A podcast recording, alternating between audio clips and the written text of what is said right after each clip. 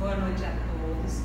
Boa noite a todos vocês que nos acompanham neste momento especial.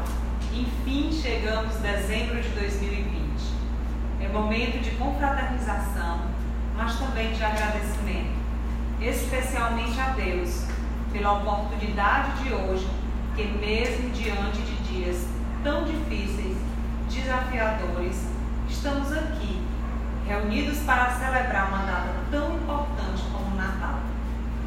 O encontro ecumênico de Natal da AME Piauí tem a finalidade de reunir religiões, pessoas e filosofias que compartilham os mesmos objetivos: o bem do amor na coletividade humana. Gostaria de agradecer a presença de vocês que estão aí do outro lado assistindo a, o nosso ato de Natal através das nossas plataformas digitais aqui da, da nossa entidade, do Spotify, do YouTube, do Facebook, do Instagram. Aproveita para avisar todo mundo que nós já estamos no ar. Aproveita para compartilhar o nosso link pelos grupos, pelos, pelos, pelas, pelas famílias, pelos amigos, para que todos possam assistir esse ato, esse encontro de Natal que é tão especial para todos nós. Nós também da Fé Maria gostaríamos de agradecer a todas as pessoas que contribuíram todo ano com a nossa fundação, foram muitas as ajudas. Agradecemos a todas as pessoas que colaboraram com as cestas básicas que nós iremos distribuir amanhã aqui para a comunidade, aqui para a região da Vila Bandeirantes. O nosso muito obrigado. Convidamos neste momento a Vanessa Castelo Branco, que é a vice-presidente da Piauí, para fazer a prece de abertura do nosso encontro.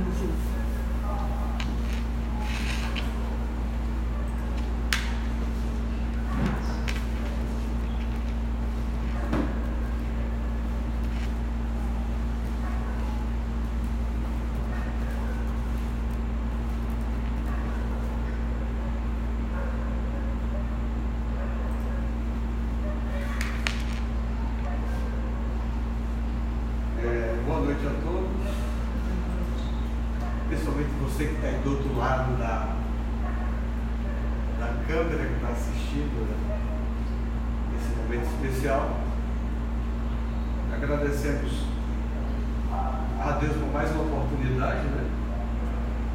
É, durante dois anos eu não estive aqui, mas pedi que viesse dois compastores né, para nos representar. E para cada ano nós nós temos essa oportunidade de poder compartilhar um pouco da palavra num momento tão especial como esse, principalmente nós estamos chegando no final do ano e aí é celebrado o Natal, o nascimento de Cristo. E... Mas eu gostaria de fazer uma abordagem nessa noite.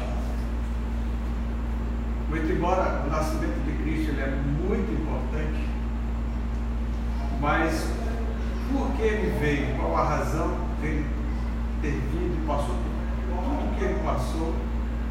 O que é o objetivo? Qual, qual a razão de fato disso? Né? E, mas eu quero começar assim, desde o início, no livro de Gênesis, nós vemos aqui, no capítulo 2, quando o Senhor fez todas as coisas, preparou todas as coisas, aí quando fez o homem, a mulher, Deus havia dado uma ordem para ele. E a ordem que Deus deu para o homem foi comer o que ele deveria e o que não deveria comer. E no versículo 16, no capítulo 2, diz assim: E o Senhor lhe deu esta ordem: De toda árvore dos jardins comerás livremente, mas da árvore do conhecimento bem e mal não comerás, porque no dia em que dela comeres, comeres certamente morrerás. Então Deus deu essa advertência, por quê? Porque Deus já queria mostrar para o homem algo que ele não podia, em hipótese alguma, fazer. Era comer desse fruto. Talvez muitos possam perguntar, mas qual foi o pecado de Adão? Foi porque ele comeu? Né? Até alegorizam que Adão comeu a maçã. A Bíblia não diz qual é o fruto, mas diz que tem um fruto. Até porque se fosse pecado comer maçã, ele comer até hoje estaria cometendo pecado, né? Mas o ponto aqui foi a desobediência de Adão. A palavra de Deus. E é o grande problema até hoje. No capítulo 3, nós vemos um diálogo, porque não tenho tempo para discorrer esse diálogo, mas há uma passagem muito interessante, depois que o homem caiu e pecou e, e ele comeu desse fruto, e a Bíblia fala que na viração do dia, ou seja, todos os dias, Deus vinha ter comunhão com o homem. E é esse ponto que eu quero ressaltar bem nessa noite, porque Deus ele prima por isso. Esse é o grande desejo de Deus. E o Senhor, preocupado com isso, advertiu o homem. E quando chega no capítulo 3, quando o Senhor fala que na viração do dia Deus vinha ter comunhão com o homem, ou seja, todos os dias havia uma comunhão entre Deus e o homem. Olha que coisa maravilhosa. E fala que a viração do dia, vocês observar bem, diária de hotel, ela começa meio-dia e termina meio-dia, né? Parece um tanto curioso, né? Mas a Bíblia nos mostra que quando Deus fazia todas as coisas, quando ele fazia algo, primeiro dia, segundo, terceiro, quarto, cinco, fala assim, e houve tarde e manhã. Ou seja, é como se o dia começasse meio-dia e encerrasse no outro dia, meio-dia. Aí tarde, noite e manhã. Pois bem. Aí o Senhor chegou para ele. Quando ele ouviu a voz do Senhor, a Bíblia diz que ele se escondeu de Deus. Aí chamou o Senhor, no capítulo 3, versículo 9, diz, chamou o Senhor Deus ao homem e lhe perguntou, onde estás? Essa pergunta foi uma pergunta muito difícil para Deus, por quê? Porque Deus percebeu que algo havia acontecido e o homem não podia mais ter comunhão com ele. O homem pecou, a Bíblia fala que ele decaiu da glória de Deus e passou a existir uma exigência sobre esse homem. A exigência da justiça, a exigência da santidade e da glória de Deus. E Deus teve que expulsar esse homem do jardim. E esse homem não podia mais ter comunhão com Deus. Porque houve um vírus que foi introduzido para dentro desse homem. O vírus do pecado e o vírus da morte. E Romanos nos mostra que o salário do pecado é a morte. Mas quando nós chegamos aí no capítulo 1 do livro de Mateus, o Evangelho de Mateus, aí nós vemos algo aqui maravilhoso que mostra o quanto que Deus ama esse homem, o quanto que Deus nos ama na verdade, né? Nós que estamos aqui. E aí diz o seguinte: versículo 18, capítulo. Ora, o nascimento de Jesus Cristo foi assim: estando Maria, sua mãe, desposada com José, sem que tivesse antes coabitado, achou-se grávida pelo Espírito Santo. Versículo 21 diz: Ela dará à luz um filho e lhe porás o nome de Jesus porque ele salvará o seu povo dos pecados dele. E a palavra Jesus, o significado da palavra Jesus no hebraico é Jeová mais salvação. Ou seja, Deus é minha salvação. Esse é o significado da palavra Jesus. Então, o primeiro ponto, por que, que ele veio? Por que o seu nascimento? Ele veio para nos salvar primeiro ponto é nos salvar dos nossos pecados. Esse é o grande objetivo da vinda do Senhor, do seu nascimento, que é tão comemorado agora no final do ano, dia 25. Embora há um registro claro de que o nascimento dele foi de fato neste dia 25.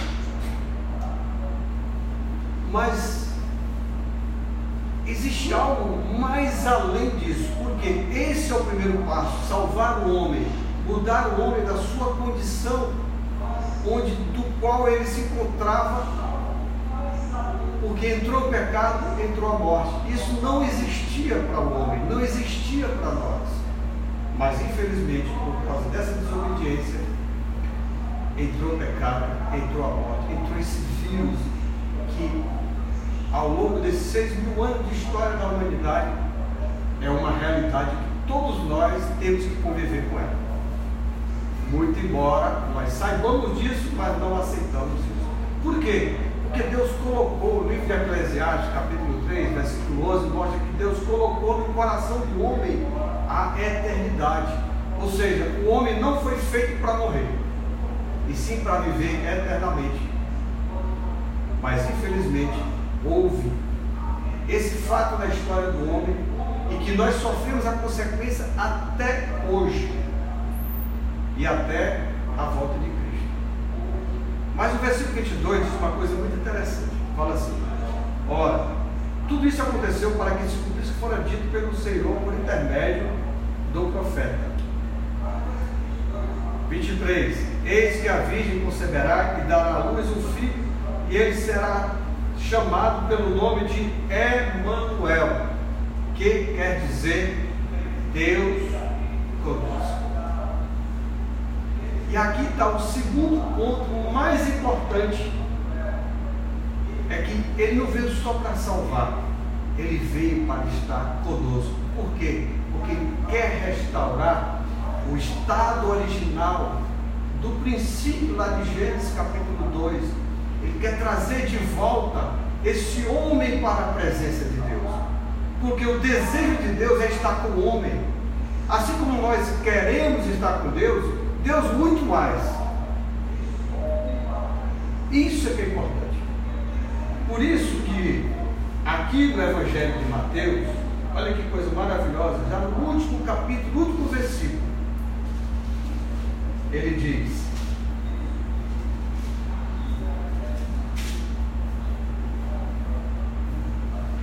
ele fala assim, versículo 19: E de portanto fazer discípulos de todas as nações, batizando-os em nome do Pai, do Filho e do Espírito Santo.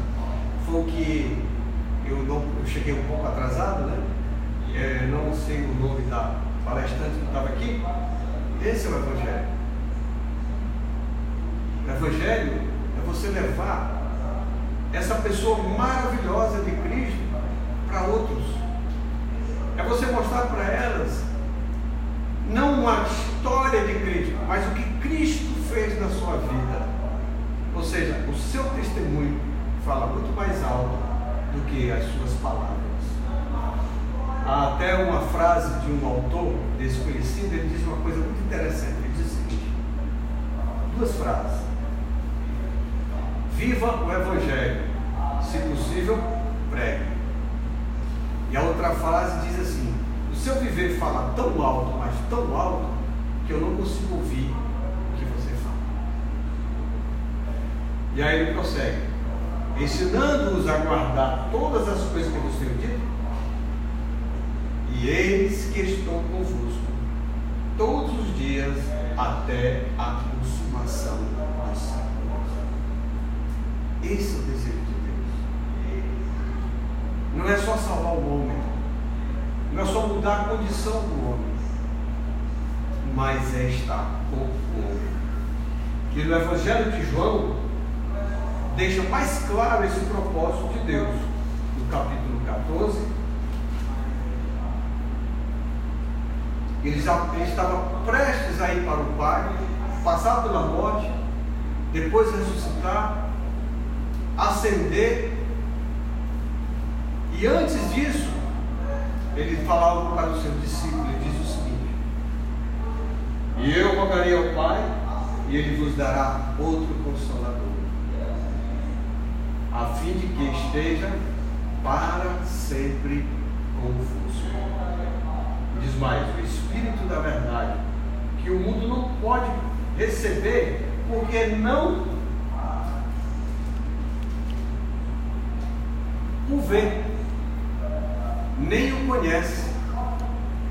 Vós o conheceis, porque ele habita convosco e estará em vós. Olha que coisa maravilhosa. é saber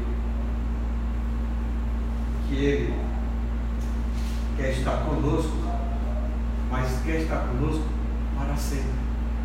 Essa é a mensagem do Evangelho. O Senhor quer mostrar para nós que o grande desejo dele não é que eu e você, cada um de nós, você que está aí do outro lado, que está nos assistindo, não é fazer muitas coisas, porque fazer, muita gente está fazendo. Mas a preocupação dele qual é? É que você possa desfrutar da sua doce presença, da sua doce comunhão. Por isso que o Evangelho de João, ele mostra muitas coisas que o Senhor fez, mas a ênfase desse Evangelho qual é? Não é o que ele faz, mas é o que ele é. Por quê? Porque aqui diz que ele é, ele é amor, ele é a porta, ele é o bom pastor, ele é o pão vivo que desceu do céu. Mas por que, que nesse evangelho é mostrada a pessoa de Cristo como algo que é para nós? Ele é a fonte da vida, ele é a água da vida, ele é tudo que nós precisamos. Por que, que mostra isso? Porque o Evangelho de João dá muita ênfase a pessoa dele, o que ele é para nós, não o que ele pode fazer para nós. Por quê? Porque quando nós damos muita ênfase ao que o Senhor pode fazer por nós, no dia que ele não fizer, a gente abandona ele. Mas o seu desejo é mostrar que não é o que ele pode fazer, porque ele pode fazer, ele pode, porque ele é Deus. Mas o que ele quer mostrar, o que ele é importante para mim e para cada um de nós que ele representa, a tal ponto de nós chegarmos num relacionamento tão bom com ele, que nós, quando olhamos para toda e qualquer situação, ele é incomparavelmente melhor. diz o seguinte: o meu viver é Cristo. E quanto a morrer, para mim é lucro. Por quê? Porque estar com o Senhor é incomparavelmente melhor. Ou seja, estar com Cristo, ele passar pela morte e acabar logo com isso, para se encontrar com o seu Senhor, para ele era algo maravilhoso. Mas o seu viver era um viver que expressava Cristo. Esse era o evangelho vivido por Paulo, esse era o evangelho pregado por Paulo. Então, nessa noite eu quero mostrar o ponto mais importante do nascimento de Cristo, sim, por um lado é a salvação. Por quê? Porque tinha que passar por todo esse processo de encarnação, de viver humano, das experiências humanas, passar pela morte, sepultamento, ressurreição, ascensão, mas como Espírito ele pode fazer a habitação em nós. É como esse ar que nós respiramos. Nós não vemos, mas nós sentimos. E ele está dentro de nós. Esse é o desejo dele. Por quê? Porque ele quer estar para sempre conosco. Esse é o grande, é a grande mensagem do Evangelho. Ele quer trazer de volta o homem para a presença de Deus e Deus na presença do homem. O homem e Deus juntos, numa só comunhão. Isso é maravilhoso. Eu espero que eu tenha conseguido transmitir algo muito importante para vocês que estão aqui, para você que está aí do outro lado né, da, da câmera, está assistindo né, pelo YouTube, seja lá qual for o canal. E como sempre, né, doutora Cátia? Eu sempre, quando eu venho, eu encerro nossa comunhão com uma oração. Tá certo? Que eu acho que é importante nós orarmos por um momento tão especial como esse. De agradecer a Deus por mais um ano que se passou. Desde mortos e feridos, nós estamos aqui contando uma história, estamos desfrutando desse momento, compartilhando a presença de cada um, podendo rever os rostos né, de um do outro, ainda com máscara. Né? Depois de um ano, né? Aliás, na verdade, depois de três anos. Os dois últimos anos eu não estar com vocês. Né? E hoje não foi fácil vir para cá também. Mas louvado seja o Senhor. Então, vamos orar então, tá bom? Você que está aí nos acompanhando, certo? Você pode colocar a sua mão no seu peito, Senhor, vou baixar sua cabeça. Eu vou, eu vou orar eu quero que você ore comigo. Eu quero orar com você que está aí nos assistindo, os que estão aqui conosco também. Em gratidão ao Senhor por mais um ano que o Senhor fez na nossa vida. Estamos aqui, graças a Deus, contando essa história belíssima. Poder desfrutar desse Deus maravilhoso. Tudo que Ele quer é que nós tenhamos intimidade com Ele. Que nós, Ele possa estar para sempre conosco. Ele fez tudo isso, passou tudo isso para quê? Para que o desejo de Deus, para que o desejo do Pai fosse realizado em cada um de nós. Tá bom? Eu vou orar e eu gostaria que vocês repetissem comigo, tá bom? E você que está aí do outro lado também repetisse comigo. Então diga comigo então, Senhor Jesus. Muito obrigado, Senhor, por tua obra, obra redentora. O Senhor veio até aqui. O Senhor se humilhou. Ó oh, Senhor Jesus. Abriu mão da sua glória. Ó, oh, e se limitou de um ventre humano para vir até mim, assumindo o meu lugar, cumprindo toda a exigência de Deus, dando a sua vida, derramando o seu sangue para me salvar. Ó oh, Senhor Jesus, muito obrigado, Senhor. Eu sou grato a Ti por essa obra maravilhosa. Por isso, Senhor, nessa noite, me aceite, me receba e escreva meu nome no livro da vida. Porque eu te recebo como meu Senhor e Salvador e a tua palavra diz: todo aquele que invocar o teu nome será salvo. Eu creio em ti. Eu creio na tua palavra. Senhor, faça habitação em mim. Faça morada no meu coração. Ó oh, Senhor Jesus. Eu quero estar para sempre contigo. E eu quero que o Senhor esteja para sempre comigo. Senhor Jesus. Muito obrigado, Senhor. Porque com minha boca eu confesso. Com meu coração eu creio com o meu coração eu creio que Deus te ressuscitou dentre os mortos. Ó Senhor Jesus. Ó Senhor Jesus. Eu creio em ti creio em ti e eu creio na tua palavra. e eu creio na tua palavra. Senhor Jesus. Senhor Jesus. Amém. Amém. Agora eu vou cumprir a minha oração, tá bom? Aleluia. Senhor, muito obrigado por essa oportunidade. Eu sou grato a Ti, Senhor, por esse momento tão especial. Poder desfrutar de Ti, da Tua palavra.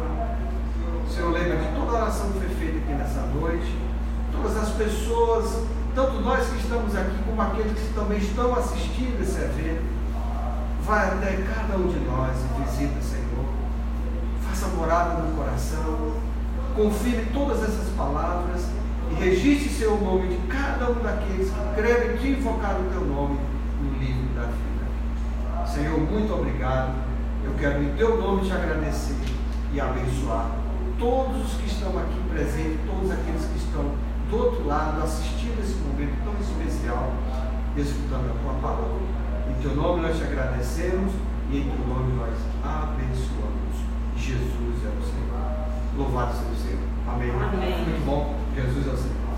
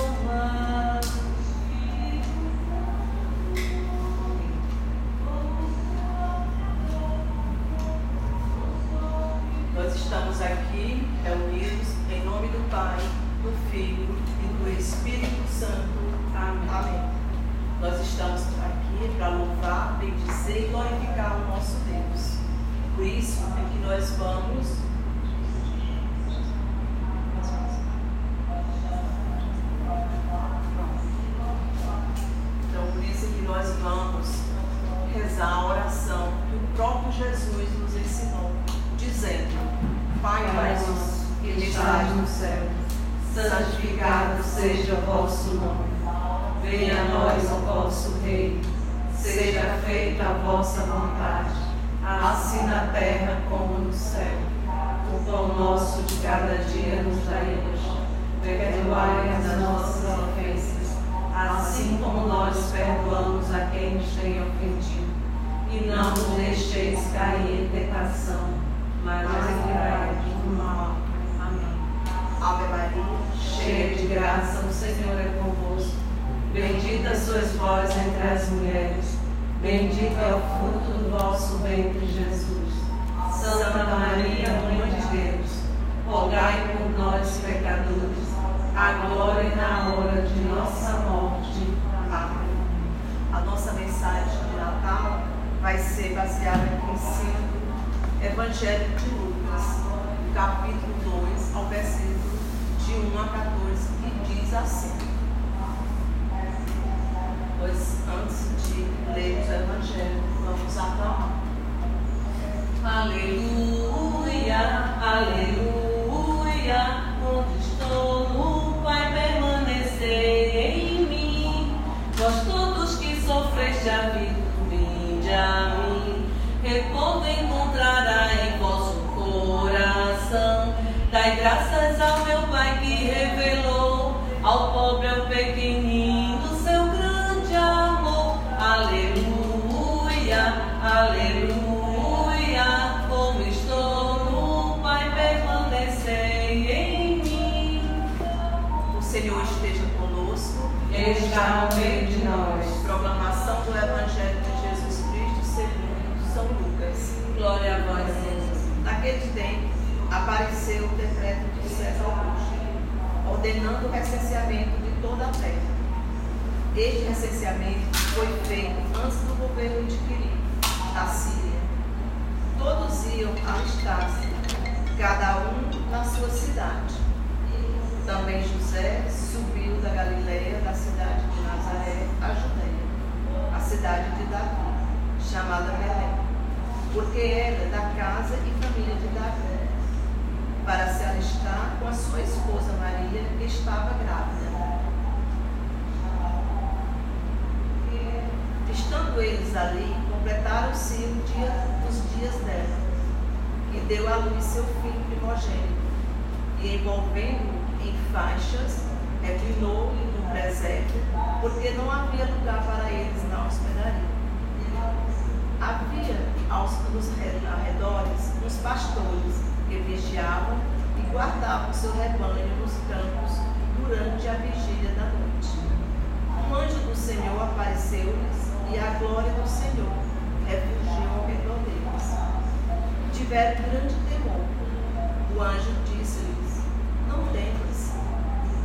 Eis que vos anuncio uma boa nova, que será alegria para todo o povo. Hoje vos nasceu na cidade de Davi um Salvador, que é o Cristo Senhor.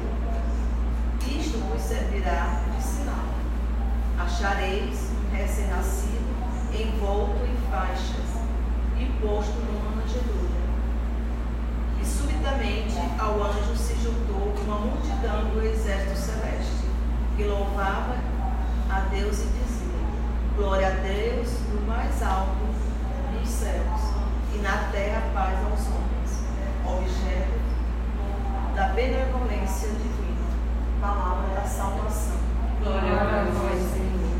Então nós temos aqui o relato de Lucas, é uma riqueza muito grande, onde ele fala de lugar, de pessoas, de situações. Mas aqui a gente vai ver a soberania de Deus. A gente vai ver que Deus, ele se manifesta maneira simples, mas de uma maneira muito divina. E nada impede da manifestação de Deus. Mesmo com esse decreto, mesmo com tanta dificuldade, onde José, é que Lucas lá no primeiro capítulo diz que José era um homem justo, isso significa que é um homem correto, um homem bom. A gente tem até a impressão que José era assim, um um idoso que cuidava mais de Maria, né? Assim, aquele protetor. Mas justo, quer um homem bom, um homem sensato. Um homem que chegou com a sua mulher, sua esposa, grávida. A gente vê a figura de José, a figura de Maria, mas a figura importante soberana, estava no ventre de Maria, que era o filho de Deus. Chegaram naquela cidade,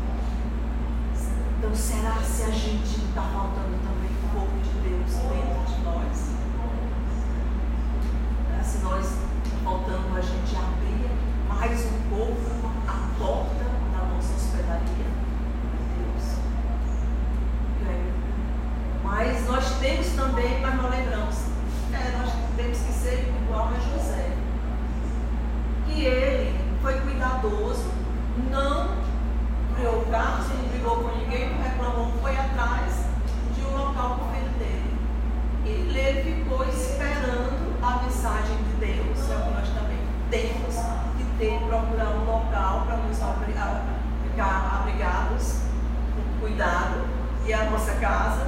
E quando sair, a gente tem que ter muito cuidado.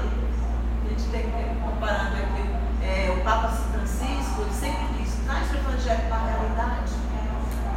Então, do jeito que José não tinha lugar para ele, ali, naquelas multidões todas, então ele foi se proteger na periferia. Nós também não podemos ficar na multidão, vamos para a nossa casa. E quando a gente sair, tem cuidado. Que José tinha também cuidado.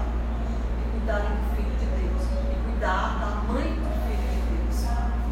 Até que veio a mensagem para ele, a gente veio para o Evangelho na frente, veio que ele esperou a mensagem para levar o filho dele para o Egito para proteger de Herodes. Nós estamos debaixo de Herodes. E eu vi isso. Mário Herodes, querendo nos matar. Então, minha gente, a mensagem de hoje, nós temos cada vez mais abrir o nosso coração para receber Deus dentro do nosso coração, para nos fortalecer, porque nós sabemos que Deus, Ele se manifesta em todas as situações. Essa situação Ele está se manifestando. Nós é que não estamos tendo direito. É isso, pastor? Mas é uma manifestação. Nós sabemos que Deus é aquela luz que brilhou lá nos pastores e veio indicando o local onde encontrava o Salvador. Quando ele disse, olha, não tem mais, eu vou dar aqui uma boa nova para vocês. Nasceu foi o Salvador. Então, então Deus é a luz. Então nós, a, a nossa mensagem é essa, nós temos que abrir cada vez mais o nosso coração para Deus, confiar e acreditar que Deus está o tempo todo conosco. Então, a minha oração de encerramento é essa. A oração de Santa Teresa d'Ávila. Nada de pecado, nada de rios. Tudo passa, só Deus não passa. A paciência com Deus, tudo se alcança. Quem Deus a tem, nada lhe falta. Só Deus basta. Amém? Amém. Vamos cantar, né? Vamos. Na oração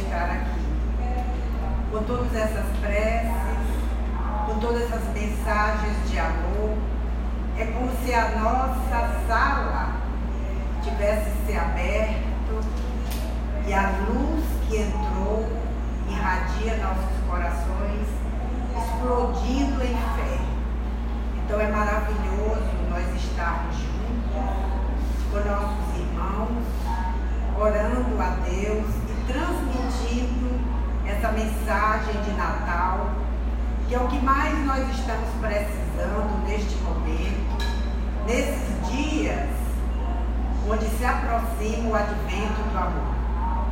Nos fala os amigos espirituais que a partir do final de novembro o mundo inteiro modifica. Porque as luzes do Natal são tão intensas, essa lembrança de Jesus, que a população do mundo inteiro se modifica. E naturalmente as luzes que vêm do alto tocam o coração daqueles que ainda estão mais empedernidos na dor e na maldade. Porque o amor a tudo transforma.